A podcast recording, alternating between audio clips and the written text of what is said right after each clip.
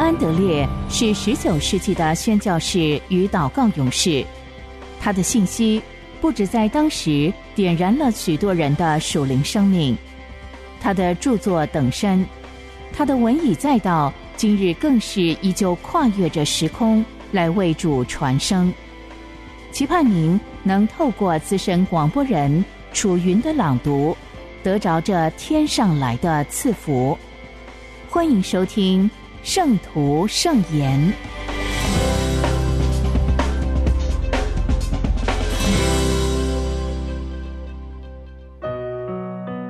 在基督里的祷告学校，常在基督里。约翰福音十五章七节：你们常在我里面。我的话也常在你们里面，凡你们所愿意的，祈求就给你们成就。在神和我们之间，应许和条件是不可分的。如果我们履行条件，神也必履行应许。我们愿意对他如何？他就对我们如何？你们亲近神，神就必亲近你们。在祷告方面，那无限量的应许，你们所愿意的，祈求就给你们成就。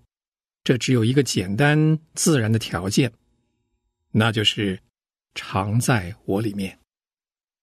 父常常听基督的祷告，神在基督里。我们若要亲近他，就要住在基督里；若要祈祷蒙垂听，唯一的途径是在基督里，完完全全住在基督里，就有求所欲求的权利，并且享受必定成就的应许。我们若是把这个应许跟大部分的信徒经验相比，就会惊奇这其间的差别有何等巨大。谁能数得清一无所获的祷告？原因若非是神失信，就是人没有履行条件。信徒对这两样都不愿意承认，于是设计出一个法子，逃避这尴尬的局面。他们在应许后面加了一句救主未曾说过的限定子句：如果这是神的旨意。以此来保住神和他们自己的面子，唯愿他们单单接受这应许的原来模式，相信基督会尊荣他自己的真理，神的灵必会引导他们看见这应许在神何等世切。只要我们能按着基督的话住在他里面，并且承认祈祷无效的原因，完全在于未能履行条件。这样，圣灵就能将我们祈祷的弱点转变成为极强的动力，勉励我们去发掘完全住在基督里的秘诀，而享受他的祝福。你们若常在我里面，基督徒在主的知识和恩典上若有长进，必常常惊讶发现，神也成长，对他常有又新又深的意义。他能回想，某一天有一句神的话向他开启，所得的祝福让他欣喜不已。过一阵子，某些更深的经历使这些话对他有了新的意义，好像他从来不曾明白其中的含义。当他在基督里的生命更长大，那句话对他再度成为一大奥秘。直到圣灵引导他明白这话更深的意义。主说：“住在我里面，就是这一种不断有新意、不会枯竭的话。他会一步一步向我们显示神生命的丰富。枝子在葡萄树上生长，是不停的增长。我们住在主里面也是这样，它是一种生命过程。神的生命不断丰满。”更完全的充满我们。年幼软弱的信徒住在基督里的程度和他了解的程度相当，而唯有按着主对这话的了解，达到完全住在基督里，才能承认跟这句话相连的应许。住在基督里，生命成长，第一个阶段是信心。信徒发现，尽管自己非常软弱，但是主的命令对他是真的。他最大的目标就是要相信。他既然知道自己是在基督里，不论失败、软弱，住在基督里是他当然的本分，也是唾手可得的祝福。主的慈爱、全能和信实格外充满他，他感觉单单需要相信就够了。但不久之后，他发现这样不够，顺服和信心不能分，不是要在信心之外加上顺服，那是要以顺服来表现信心。信心是在家中对主的顺服和仰望，顺服乃是信心走出去实行他的旨意。他现在发觉过去。比较少注意到在基督里的责任和结果子，只注重他的特权和福祉。过去许多时候，自我跟私心，我们都没有察觉，或者觉得无所谓。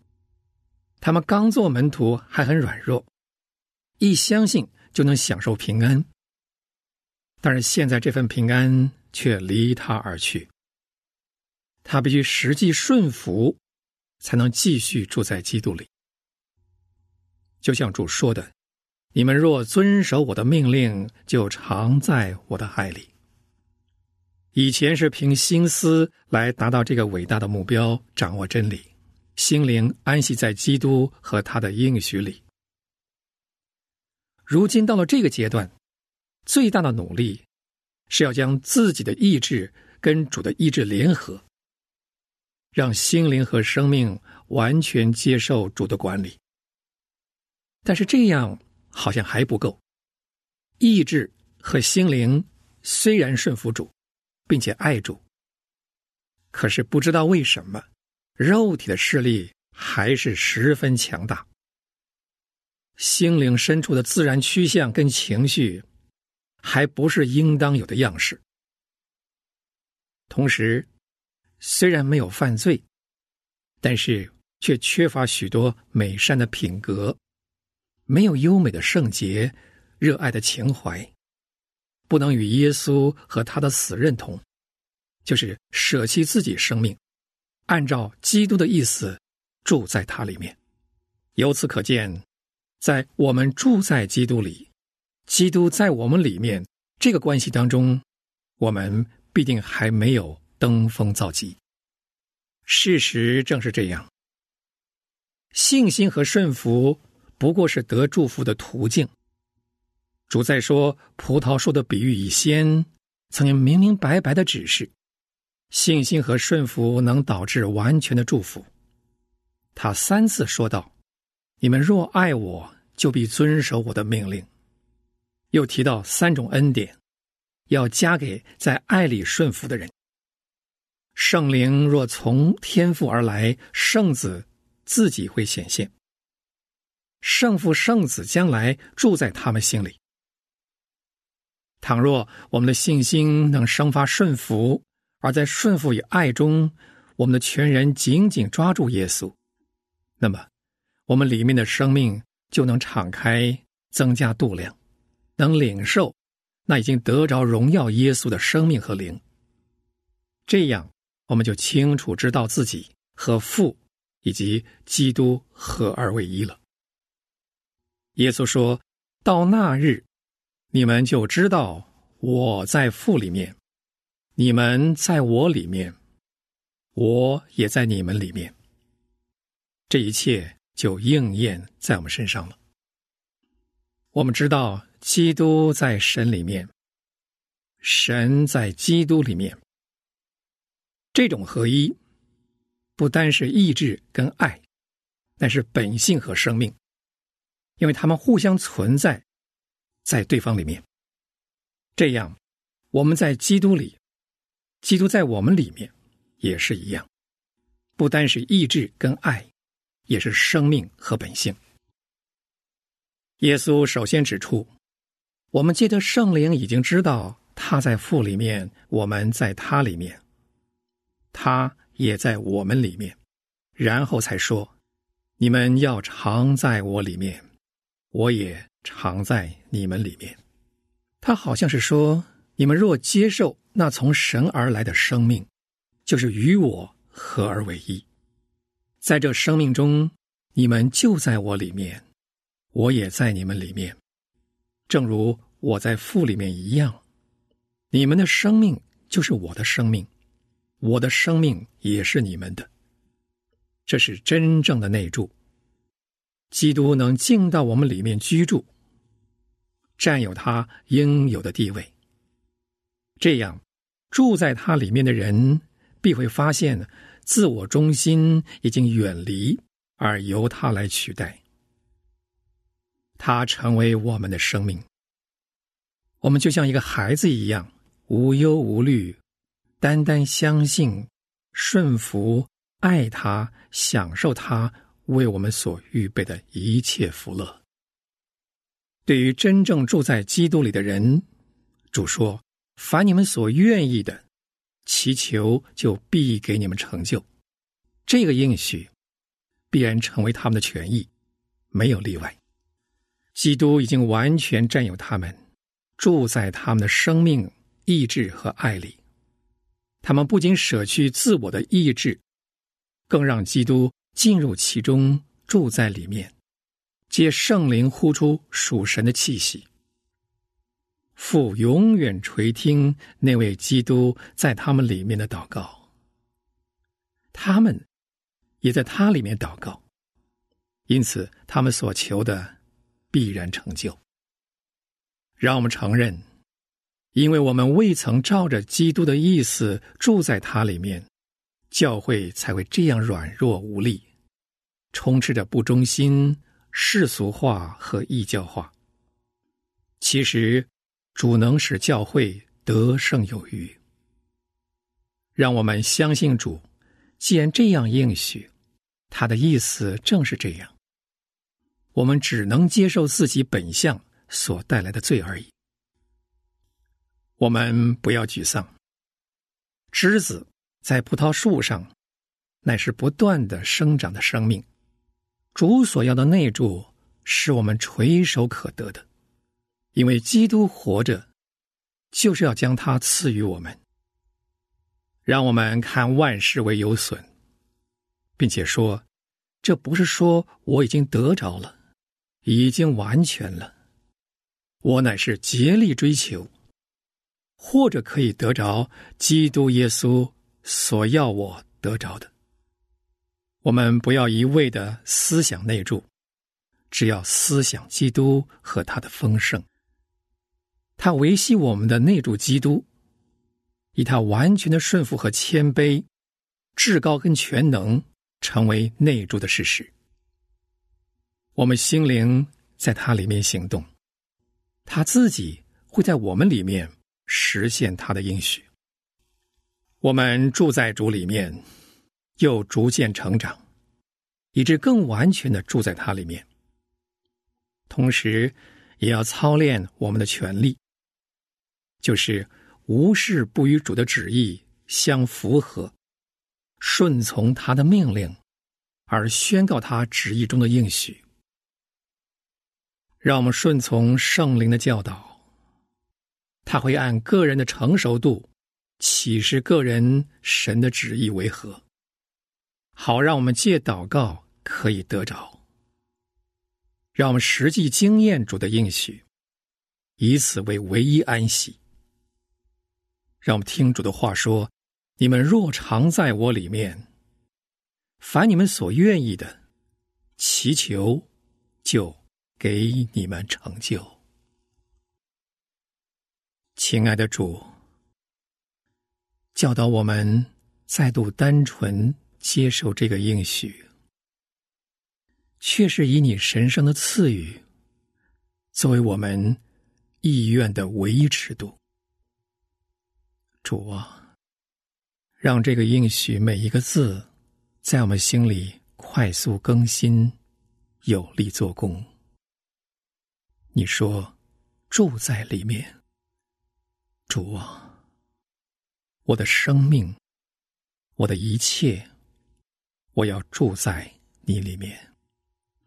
求你将自己赐给我，让我成长，得以有你的丰盛。我唯一的满足，不是凭信心努力寻求仰赖你，也不是靠信心安息相信你保守，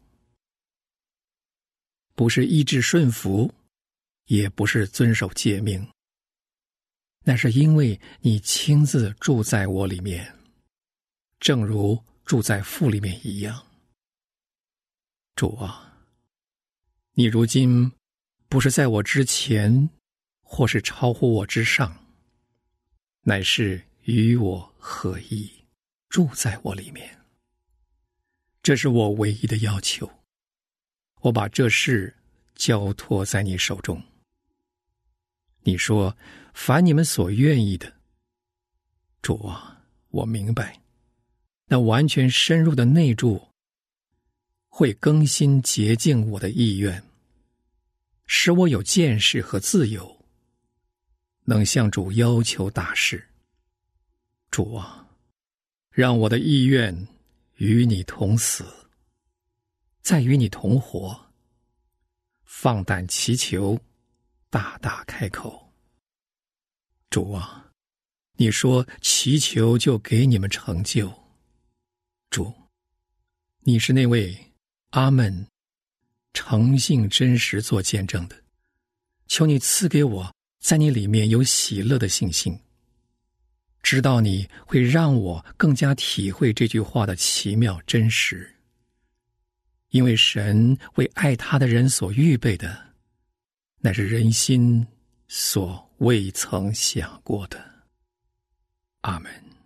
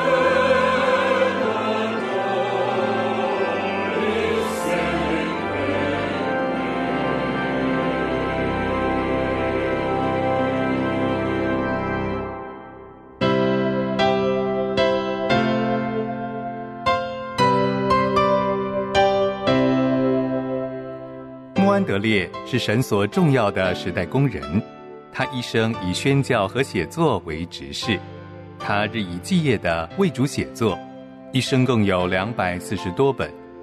从十九世纪以来，他的文字一直不断的影响着历代信徒，成为全球非常重要的灵修小品。这一刻，就让你我继续来聆听由资深广播人楚云所诵读的。圣徒圣言，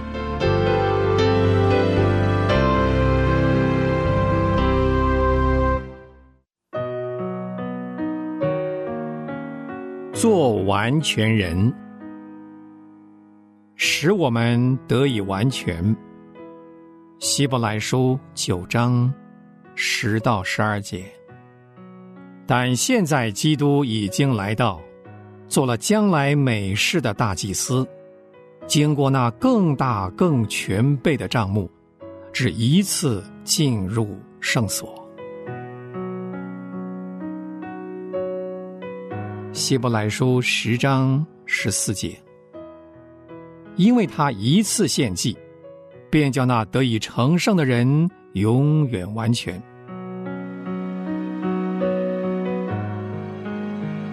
就像这封写给希伯来人的书信向我们所表明的，基督所成就的工作包括了两个方面，与世俗的圣所相反。他是在真正的账目里做牧者，制胜者从此便向我们显明，基督已经开辟了借着更完备的账目达到神面前的道路。他已经为我们预备并且建立了完全与神相交的场所，叫我们借着从信心得来的生命，就是完全与神合一的生命，来到神面前。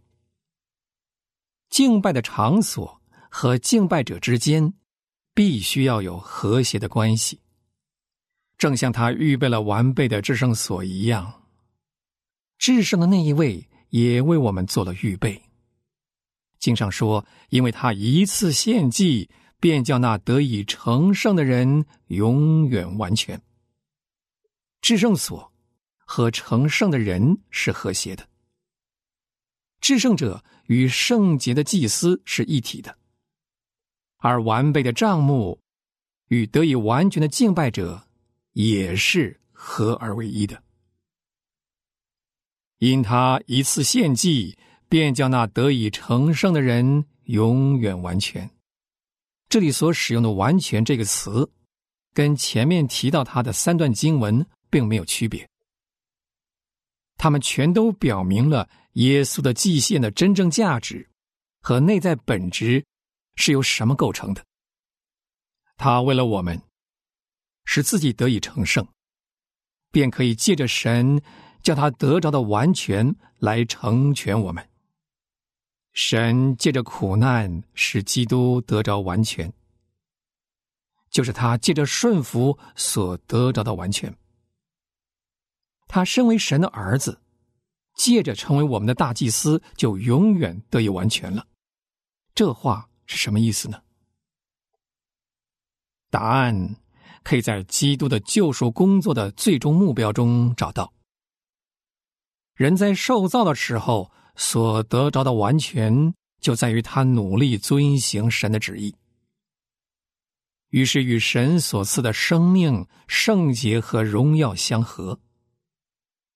他堕落了。从此偏离了神的旨意，只照着自己的意思行事。像这样的自我和自私的欲念，就成了罪的源头和祸根。基督所做的事工，就是要带领他们重新遵行神的旨意，因为只有这样，人才能得着生命和福分。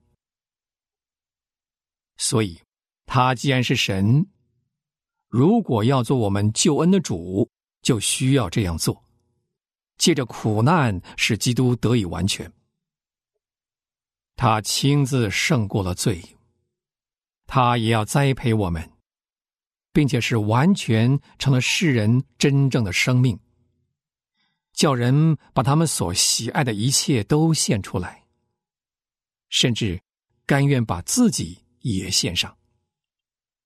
顺服神的旨意，这就表明人的灵命所需要的干粮就是遵行神的旨意。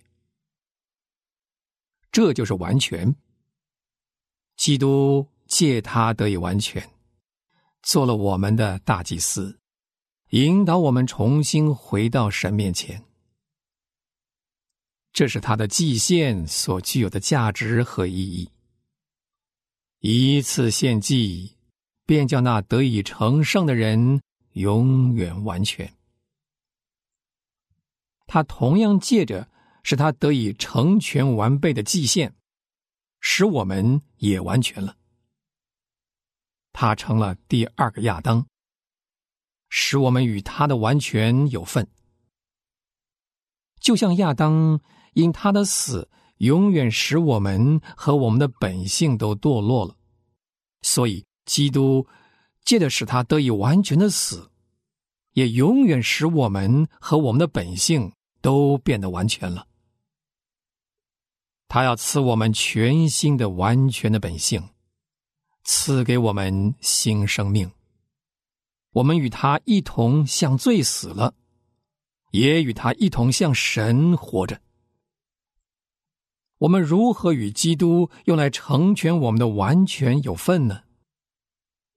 首先，我们的良心得以完全了。从此，我们再也没有罪意识，坦然无惧的进到至圣的神面前。我们意识到自己完全得着救赎。从此，我们内心就被这种认识所充满了。当我们住在基督里面，神便亲自使我们完全了，在一切善事上都遵行他的旨意，借着耶稣基督在我们里面成就他所喜悦的事，借着满有无穷生命的大能的大祭司耶稣基督。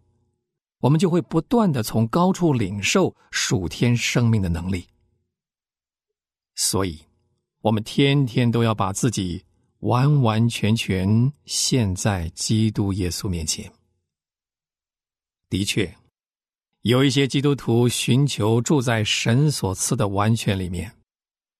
这封书信要对希伯来人说的，就是这个道理。这些信主的人坚定的与他相交，因为他纵然是作为人，也借着苦难和顺服而得以完全了。他们都借着信心归到使我们得以成全完备的那一位面前。他们可想，他每天把自己的完全传给他们，跟从他的脚踪。从此，这些信主的人就能够确信，他必定会亲自引导他们得着所应许的完全这个产业。穆安德烈说：“但愿我生命中的每一刻不会浪掷于神同在的亮光和喜乐之外，也愿我无时无刻不将我自己交托给神，作为他的器皿。”能充满他的灵和他的爱，诚愿穆安德烈的但愿也成为你我的心愿。